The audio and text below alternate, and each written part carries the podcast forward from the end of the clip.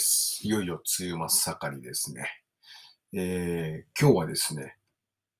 6月の14日に、えー同志社大学にて、えーゲストスピーカーとして喋ってきたんですけど、多文化共生社会と教育文化1という授業で、えーまあ、90分間の、えライブとともにその解説なんかをしながらやってきたというわけなんですけれども、まあ、先生の、あの、チェ・サファさんっていう方ですね、あの、まあ、だいぶ喜んでいただきまして、まあ、すごいよそよそしい言い方になっちゃってますけど、何度か、あの、顔を合わせてまして、あの、一番最初は早稲田とかにいた時だったと思いますけど、それも何年か前ですが、はい。で、それで覚えてもらって、えーもしよかったら京都に移るんで、京都に行った時必ず呼びますよって言っていただいて、去年はオンラインで、えー同じように、まあ、90分間。で、その時は、えーもっと、そうですね、川崎2のアルバムからもやったし、まあ本当にもう少し前の作品もやったんですけど、今回は、えー新曲が最近出たんで、あのー、Remember Me とか、えー、Midnight Island ですとか、えー This for My People とか、そういったあの、今のすごく2022年にアップデートされた不利の気持ちとともに、えあとあの、子供の出生届のイラつきを、えー要はその外国人だと、あの、付けたい名前付けられないですって受理されなかったことに対して、えーちょっと待ってくれ、第一号にしてくれないかっていうことを訴えたという経緯とともに、その時に作り作り上げた Hey Hood っていう曲だったり、本当に、えーそうですね、娘が生まれてから日本社会にいろいろ思うようなことを曲にしてたので、それをライブしながら解説をしたりしたということです。で、センサファさんからは、もうとにかく、いろいろ勉強とか教科書で差別のことだったり、在日コリアンのことは学ぶけれども、やっぱ生の声をどうにか届けてほしいと。で、特にこの2年間っていうのはもうずっとコロナでオンラインが多かったんだけれども、それでも最初の1、2年ぐらいは、あの、まだめ、あの、良かったんだけれども、この3年目にしてすごく生徒の質が変わってきて、というのも、おそらく高校の大事な時期、修学旅行とか、あの、文化祭、体育祭とか、そういったこともすごく我慢してきた世代が今大学生になって、下手したら本当に大学にずっと来ないで、えオンラインを2年間やってとかもあったりしたでしょうし、とにかく学生たちの質が変わってきてるということを言われました。で、どう変わってきてるかっていうと、例えばこう、それヘイトスピーチだろうとか、こう、それにちゃんのネトウヨだろうみたいな、えーような意見を課題でもバンバン出してきちゃうということでして、まあ、それを逆に逆手にとって表現の自由だとか、あの、そういったことを言う人も中にはいるみたいで、すごく、先生自体もすごく参ってるなっていうところで、なんとかラップで というふうに言われまして、わかりましたということで今回受けてきたということです。はい。で、この授業すごく人気で、だいたい180名弱受ける、受講してるということを聞きまして、通だったらラップのワークショップってだいたいまあ15名から多くても、一番多くても30人だったかな、くらいしかやったことないのに、いきなり180名ってね、あの、どうやって満足させて返せればいいのかなって、やっぱエンターテインメント的には思っちゃうわけで、そうするとやっぱ、あの、一人一人にカウンセリングをするっていうことはできなくて、一方的に自分が、まあ、自分自身を全部さらけ出して発信していくっていうことしかできないんですけれども、ただまあそれをやったら、あの、すごくちゃんと感想が返ってきましたので、えー、サファ先生がすごく悩んでたっていうことが解消できたのかなと思います。まあとにかく、ちょっと、こう、今日感想を読み上げていくってことに徹しないと終わらないんで、えー、しかも一回じゃ終わんないと思ってるんで、その、ちゃんと、えー、学生たちが、あのー、私の、まあ、ライブを見てくれて、えー、ちゃんと、すごく本気でぶつけてきてくれてるんですよね。で、そのライブのテーマっていうのは僕は出会いっていうことをテーマに、あの、自分の人生が変わっちゃうような出会いをみんな知ってますか？って、まあコロナでから出会えてないんだけれども、そういったことをすごく何回も何回も訴えかけたので、その出会いだったり、そういったことについてすごく感想が返ってきたので、今日はちょっといけるだけ読んでみたいと思います。で、まあ、悲しいんですけど、これあの、しょうがないんですけども、あの、名前がなくてですね、全部。あの、イニシャルだけでも読み上げたいなって思ったんですけども、まあ、なるべく皆さんの読み上げて感想を返しますんで、あ、これ自分の読んでもらったなっていうふうに思ってくださいね。あの、はい、では行きたいと思います。えー、その場所場所でのルールに従うことは大事なことだと思いますが、名前という自分の出身地の誇りとなるようなものは、もう少し寛容にしていく必要があると思った。うん、そうなんですよね。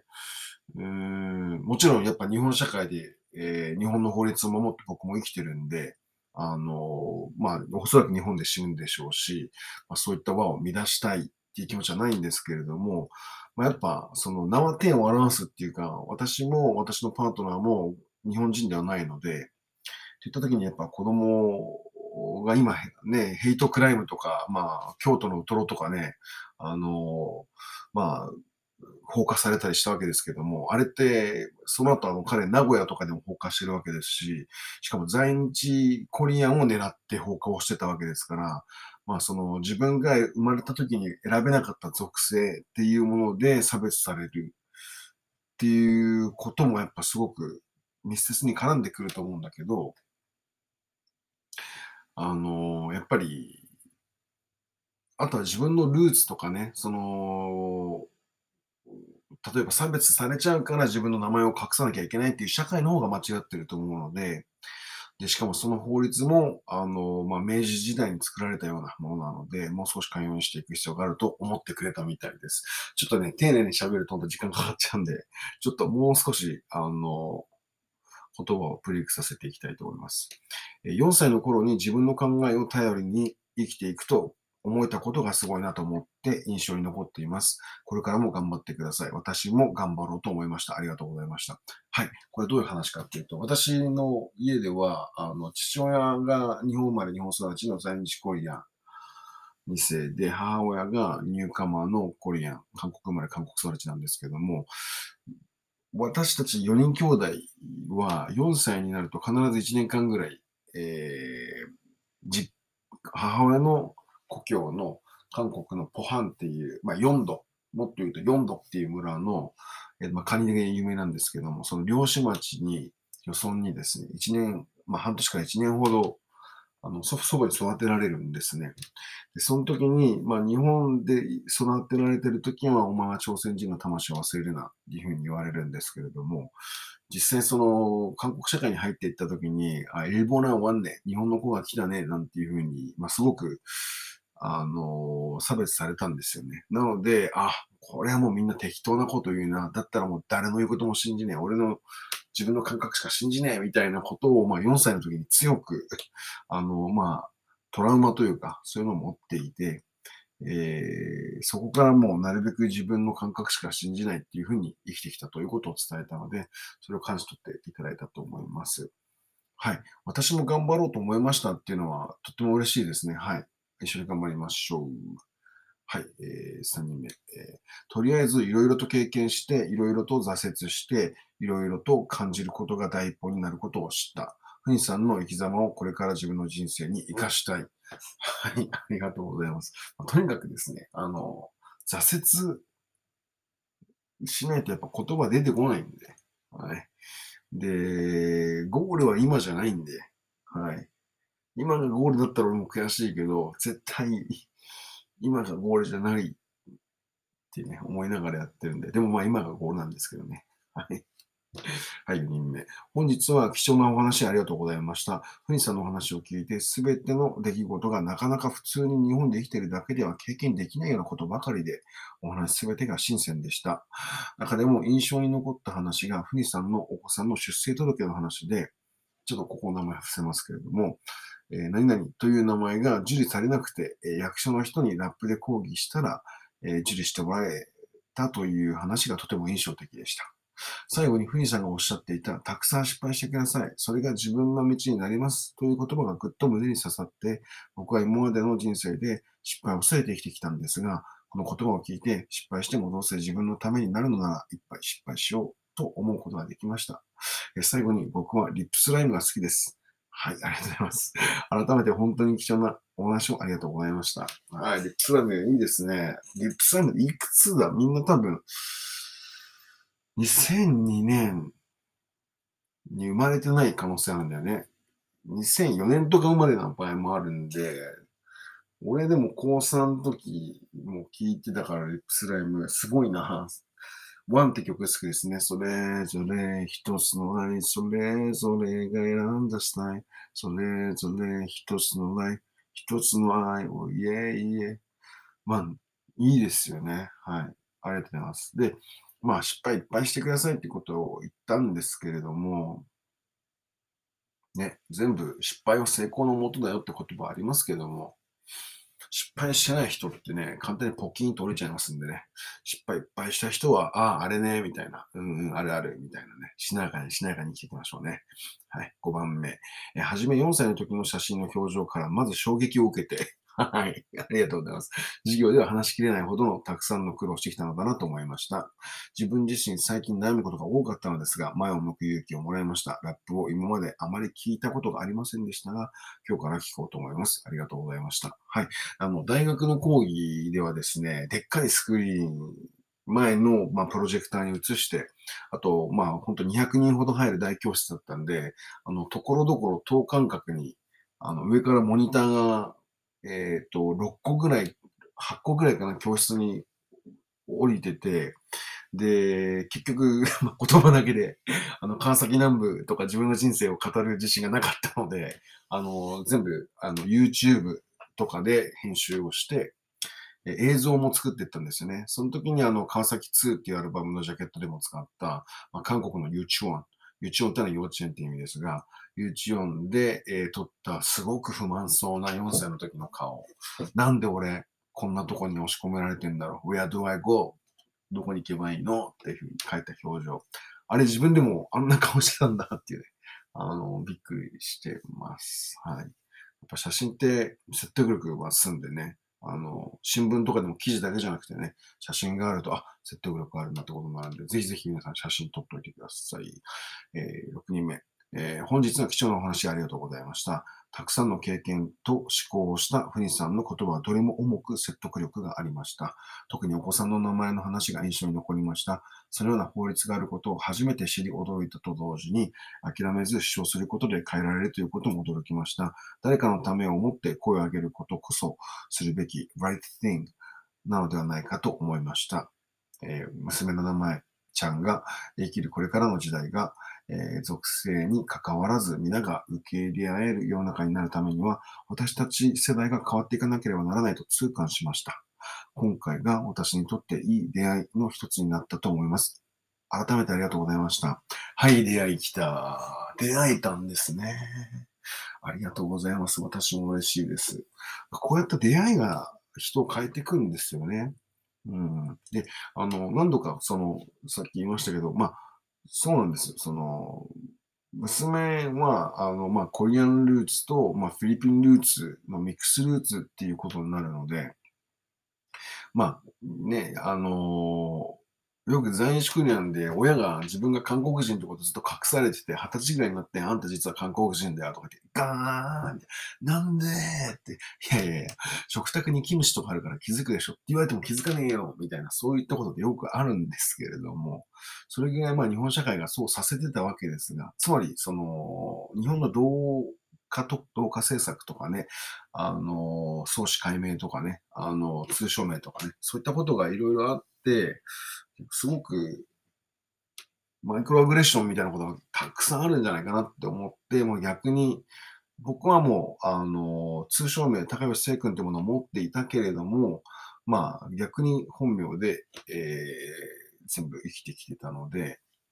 えー、まあ、あんま名前を隠すとか隠さないとかっていうことの、まあ、ストレスないように子供に生きてほしいなと思って、まあ、漢字の名前とカタカナの名前をミックスで、あ、なんで自分漢字とカタカナの名前があるんだろうって。まあ、元を言うと、まあ、神さんがあのフィリピンなので、あのフィリピンはミドルネームがあるんで、ミドルネーム的なものをつけてたんですけど、日本にはミドルネームっていう制度はなくて、でもただ、神さんは13歳で日本に来た人なので、あのー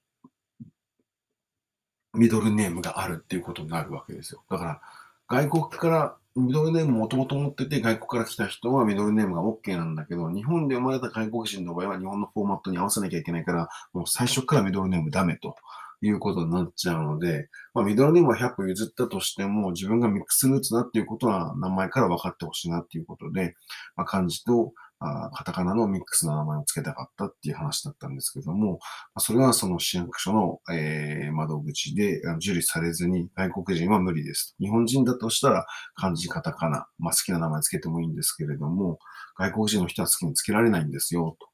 で、えー、え、じゃあなんで俺漢字の名前じゃん？いや、韓国と中国の人は漢字圏なので、漢字使って OK なんですけれども、えっと、それ以外の外国人の方は全部カタカナです。ええー、それじゃあ日系人の、例えば、あの、シンジ、田中、田中新次さんっていう、まあ、日系でずっと、お前は日本人だからなって伝えられた人が日本に来て、日本に国籍を帰化するよ、アメリカからなんていうふうに、まあ、そもそも他は二重国籍とか OK な国多いけど、日本の場合は、もう一個の、こう、二重国籍ダメだから、一個の国籍を放棄しなきゃいけないっていうルールにのっとって日本に帰化するよっていう、まあ、帰化っていう言葉自体も帰るに、あの、化学の化けるって、まあ、そもそも帰るっていうのと違うしっていう気持ちもあるけど、まあ、100歩譲って帰化っていうことにしたとしても、カタカナにしかダメなんだ。俺、日本のニュースなのに、新次田中ってカタカナで書かなきゃいけないんかいみたいな気持ちになるぐらい、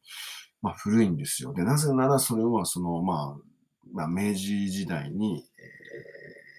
作った、ま、法律から変わってないからなんですね。おそらく明治時代っていうのは、まあ、外国人って、まあ、なかなかいなかっただろうし、あのー、まあ、外国人っていうのはずっと日本で暮らすっていうよりは、まあ、テンポラリーで、一時的に帰るもんでしょっていうふうに思われてた時代だと思うんですけど、今はまあ技能実習生ですとか、あの、もっと言うと、まあミックスの子も生まれてるわけですから、日本で死ぬっていう子たちもすごく多いくなってきてるわけですね。そういった時にもその法律、法の制度自体も今の構造に耐えうるものじゃないんじゃないかっていうことは、実は議論が必要なんじゃないかっていうことを、まあ、市役所にそのまま訴えて、今までダメだったら、まあ、だったら第1号の外国人にしてくれよっていうことを言ってみたという話をして、で、それでダメって言われたものをまあ OK にすることができたと。いう話をしたことにみんな感動してくれたということです。ただ、私自体は今、さらっと言いましたけど、これやっぱ4時間ぐらい市役所で戦った話なんで、もう感情を振り回されて、あの、まあ、ちょっと言っちゃいけない言葉ですけど、ぶっ飛ばしてるぞ、てめえ、みたいな気持ちになったりしましたんで、その気持ちをどうやって抑えようかって思った時に、やっぱ歌を歌う、ラップを歌うっていう手段しかなくて、はい。だからやっぱ法律を変えるとか、例えばヘイトスピーチ、川崎で条例化されましたけれども、例えばヘイトクライムっていうのもまだ禁止だ、犯罪だってとこまで行ってないわけですよね。だからその、差別するっていうことが禁止なんだっていう法律はできてないんで、それを法律にしないといけないっていう気持ち、すごくあると思うんですけど、でも、実際にじゃあ明日その法律できるかそれできないかもしれないですね。はい。100年後とかかもしれないですね。でも、この今すげえムカついてる感情にどうしてくれるんだよっていうものに対して、法律なんかどうでもいいわけですよ。今この、たまらない気持ちを何とかしたいって時に、やっぱり話を聞いてもらうとか、まあ、その、静かに寄り添ってもらうとか、というだけで実は、法律を作ってもらうよりも解決するような、まあ、今日一日だけの話ですけど、その一日を生き延びれるような、そういったことがあったりするんですよね。なので、まあ、法律を変えるってのは本当に大変なことだけれども、それだけじゃなくて、その人と出会って、その人の話を聞いてあげるとか、そういったことでも全然世界は変わるんだっていう話をさせていただいたっていうことです。で、それがまあ出会いなんだっていう話をしたんですけども、はい。あの、6番さんは私に出会っていただいたということで、本当話長くてすいません。ありがとうございます。はい。7番。ご講演いただきありがとうございました。生でラップを聞いたのは初めての経験で、終始フニさんの世界に引き込まれるひとときでした。今日出会えたいくつもの曲には楽曲としての楽しみだけではなくて、それぞれに込められたメッセージがあり、心に響きました。まだまだ人生経験が足りない大学生の私は、これからの人生もえに期待も不安もあります。ですが、ふニさんのお話を聞いて、前向きに自分らしく生きていこうと背中を押されました。これからも頑張ってください。え、背中を押してしまったんですね。ドーンつって、ドーン、ドーン、ドーンつって、ドーンと行きましょう。ドーン、ドーンと。ありがとうございます。そうなんですよね。なんか、もう、多分 BTS とか、あの、有名なミュージシャンたちは、もう、商売なんで、あの、マーケティングをして、あの、これ流行ってからこういう曲作ろうかっていうこともきっとあると思うんですけど、もう私もそういう依頼がかかればそういう曲いっぱい作れます。ただ、依頼かかんないんで、それだったらまあ自分の感情とかをあの忘れないように、あの、一回形にしとこうっていうことで曲を作るのが、まあ、私の曲なんですけど、本来音楽とか曲ってね、あの、大衆系っていうことよりも、自分にだけ分かればいいんだと思います。で、ただ自分、局地的、ごくごく私的なことを突き詰めるっていうことは、まあ、実は人には繋がっていくんだろうなっていうことを、まあ、こういうことを繰り返すことで分かっていったんで、だから表現しないとそれは分からなかったことだったので、自分の頭の中や胸の中にあるものっていうものは、そのまましまってても、人は見た目じゃ分かんないじゃないですか。だからなるべく、まあ自分というものを発信して、で、それで人と出会って、まあ繋がっていくっていうことが、まあきっと何かの役に立つと思っています。役に立たなくてもいいんだけれども。はい。えー、8番、えー、ご講演いただきましてありがとうございました。フニさんの人生経験の豊富さに驚きました。小さい頃から、え抱いてきた思いをずっと貫いて人生を送っていて男らしいなと思いました。え、ラッパーだけでなく IT 関係の社長もしており、商売が上手なんだなと思いました。おそらくフニさんは自然と人が集まってくるような人で周りの人々に愛されているんだろうなと考えました。はい。えフニさんはラップという夢中になれるものがあるので、とても羨ましいなと思いました。私はなかなか夢中になれるものがないですが、今日の講義を聞いて後悔しないように人生を歩んでいきたいと思いました。私の好きなラッパーで、紅桜という人がいます。あ、岡山ですね。はい。まあ本当に口悪いですけど、かっこいいですね。歌がうまいんですね。はい。その人は私の地元と同じで、岡山県の津山というところです。ちなみに JLX も津山の出身です。はい。ちなみに JLX はですね、あの、何度かライブ会場で会ったことありまして、僕が一方的に知ってて、まあ声かけたりしたぐらいなんですけども、あの、今、川崎の大師、自分の地元に住んでるっていうことで、はい、びっくりしました。つながりますね。え川崎市と比べると全然ですが、津山市もラップという文化が他と比べて普及しています。治安も悪いですが、とてもいい文字です。はい、仲間も多いんでわかります。くれる友達はみんな家庭関係に何かしらの理由があってくれています。中には怖い人間もいるけれど、基本的にはいい人です。そういう人ほど人の闇を知っているし、弱い人間に対してとても優しいです。津山市の高校にもふにさんのライブを見てほしいなと勝手ながら思いました。はい。8番さんはすごく自分の地元に思い入れがあるんですね。で、そういった人たちもすごく自分、僕がこうラップをしたら、そういう人たちの顔が思い浮かんだってことですよね。はい。で、そういった人たちがやっぱ自分の人生にやっぱ交差した時期があるってことですよね。うんはい。ぜひ、津山市でライブしたいです。岡山は本当、2012年ぐらい、本当10年ぐらい前に行きましたが、ベッドコンラーメンというのが美味しかったですね。すいません。はい、9番さん。えー、本日様々な話を聞かせてくださって本当にありがとうございました。今日の講義を聞いていただい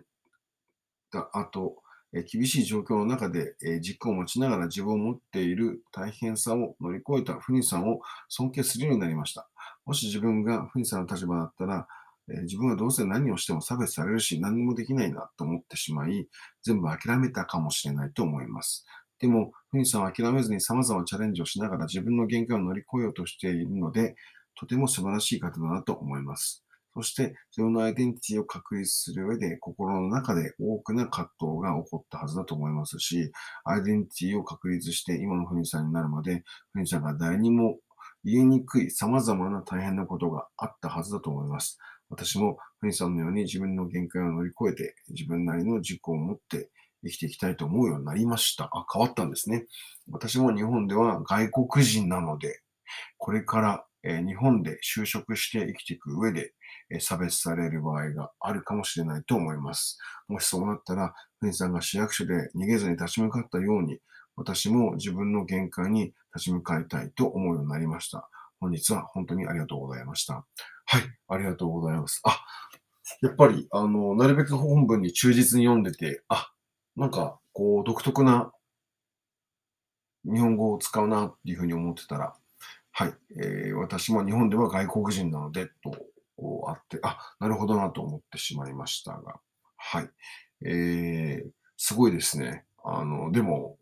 思いが伝わってくるんですけど、すごく、なんていうか、ありがとうございます。すごい伝わってきます。うん、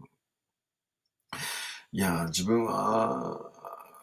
うん、限界まで立ち向かうとか、そんなかっこいいものじゃないと思うんですけれども、まあ本当に逃げ出しますし、だけど、うん、あの、自分を支えてくれた人がすごく多いんで、絶対一人では自分も立ち向かえないと思います。なので9番さんも、あの、なんとか、あの、困ったら人に助けを、恥ずかしいと思わずに呼びかけて助けてもらいましょう。じゃないと、一人だけだったら難しいと思うんで。はい。でも、一人でもやってやるぞって気持ちもとっても大切だと思います。どっちなんだい？おい、どっちなんだい筋肉んって感じですけども、すいません。はい。えー、10人、10番目。え今日は貴重なお話をしてくださりありがとうございました。えー今まで私はラップを身近で聞いたことがなかったため、今回、フニーさんのラップを聞いて、こんなにもラップの中で、ラップ中での言葉がとても自分に響きました。自分の心に響きました。フニーさんが仕事に一生懸命になり、自分が変わったという話を聞いて、自分も部活動でそのような経験があり、とても共感しました。あ、そうだったんですね。うん、私も周りの人のおかげで自分が変わったということを内省できたことを思い出し、人との出会いの大切さをより感じました。うんうんうんうん、今までラップは私とはタイプが違うもので理解できないものだと思っていました。しかし、ラップでここまでの人の心に影響を与えられる素敵なものだと思いました。うんうん、ふにさんと講義やラップを通じて出会え、自分の考え方を変えるきっかけにもなったので、今回お会いしてお話を聞けてよかったです。これからもラップを多くの人に伝えてください。はい。ありがとうございます。そうなんですよね。なんか、うん、そう、内省できたことを思い出し、ラップって割とやっぱ内省的なんですよね。うん。内省的って自分の、自分自身を顧みるっていうか自分と向き合ってみるみたいな、まあ、そういった思いが実は自分は強くて、うん、やっぱり一番最初はその、かっこいいなとかっていうとこから入ってるんですけど、今のやっぱり、ケツフルビーチとかシャンパンパンパンとか、リムジンとか、その、ファッション、アルグッチ、シャネル、プラダとかそういうのってあんま惹かれなくて、まあ、あるいは IT 社長を経験した、結構金で合流したっていう経験もあるからかもしれないんですけども、まあ金で買えるようなものはもうあんま、ししかもそれを自慢するようなものもなんかあんまっていう感じで、それよりもやっぱずっとなりたい自分になりたくてずっとうじうじしてる自分っていうのをラップしてるだけなんですけれども、なんか、そうすると、あ、割と、ね、頑張ってるようでうじうじしている人は多いんだななんて、まあそういった気持ちになることが多いかなっていうことですね。はい。えーということでですね、あのーまあ、何度も今日、あの、出生届の話が出ましたけれども、まあ、せっかくなんで、あのーまあ、去年出した Roots More Than Roots っていう EP があるんですけども、まあ、Roots More Than Roots っていうのは、まあ、ルートと、まあ、ルートってのはルート66とか、その、まあ、道のことですね。ルート。で、あとはその、ルーツってのは、まあ、根っこ。あの、まあ、スペル違うんですけども、発音が同じで、まあ、数学とかでもルートって言うと平方根って言いますよね。あの根っこだったりするわけです。はい。まあ、ルーツ。で、ルーツ more than roots っていうのは、あの、自分が何人だとか、その自分は何男であるとか、いろんなルーツがみんなにあると思うんだけども、まあ、ルーツとか属性とか、そういったものよりも、これから誰と一緒に歩みたいかっていうルートの方が大切なんじゃないかっていう、俺は韓国人だからとか、あいや、俺もう日本人だから決まってっからとかっていうことよりも、誰とこれからの未来を一緒に歩みたいかっていう、誰と一緒にこの道を歩んでいくんだっていう、ルートの方が大切なんじゃないかっていうことを引っ掛けて出した EP がありまして、その中から、あの、じゃあ、Hey Food っていうですね、あの、曲を聴いていただきたいと思います。Just a small town b-boys be ambitious Ambitious, ambitious, ambitious, ambitious när flesh ska SNS och SS SS, SS, SS to make it bad. Take just one shot feel better. Remember to let it into your heart start to make it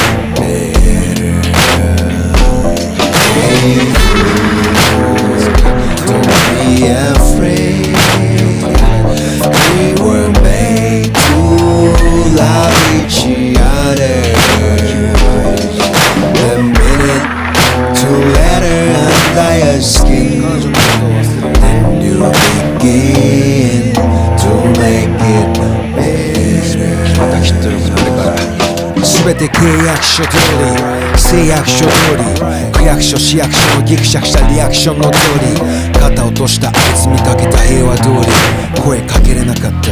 俺も同じ気持ちだった。でも間違いだった。ストーリーには間違いだといい場違いだったならまた居場所を作ればいい。空変をエッセンスするように姫来てシュペンケンドイツジャパニーズビクショナリーじゃ足んないぜ金田一。毎日。I wish ない道の期待値短いトワイライトタイムを君と分かち合いたい。これはフットに居場所のないよその者たちのストーリー。誰も描けない。君はかけがえのない。一人 To make it bad Take just one shot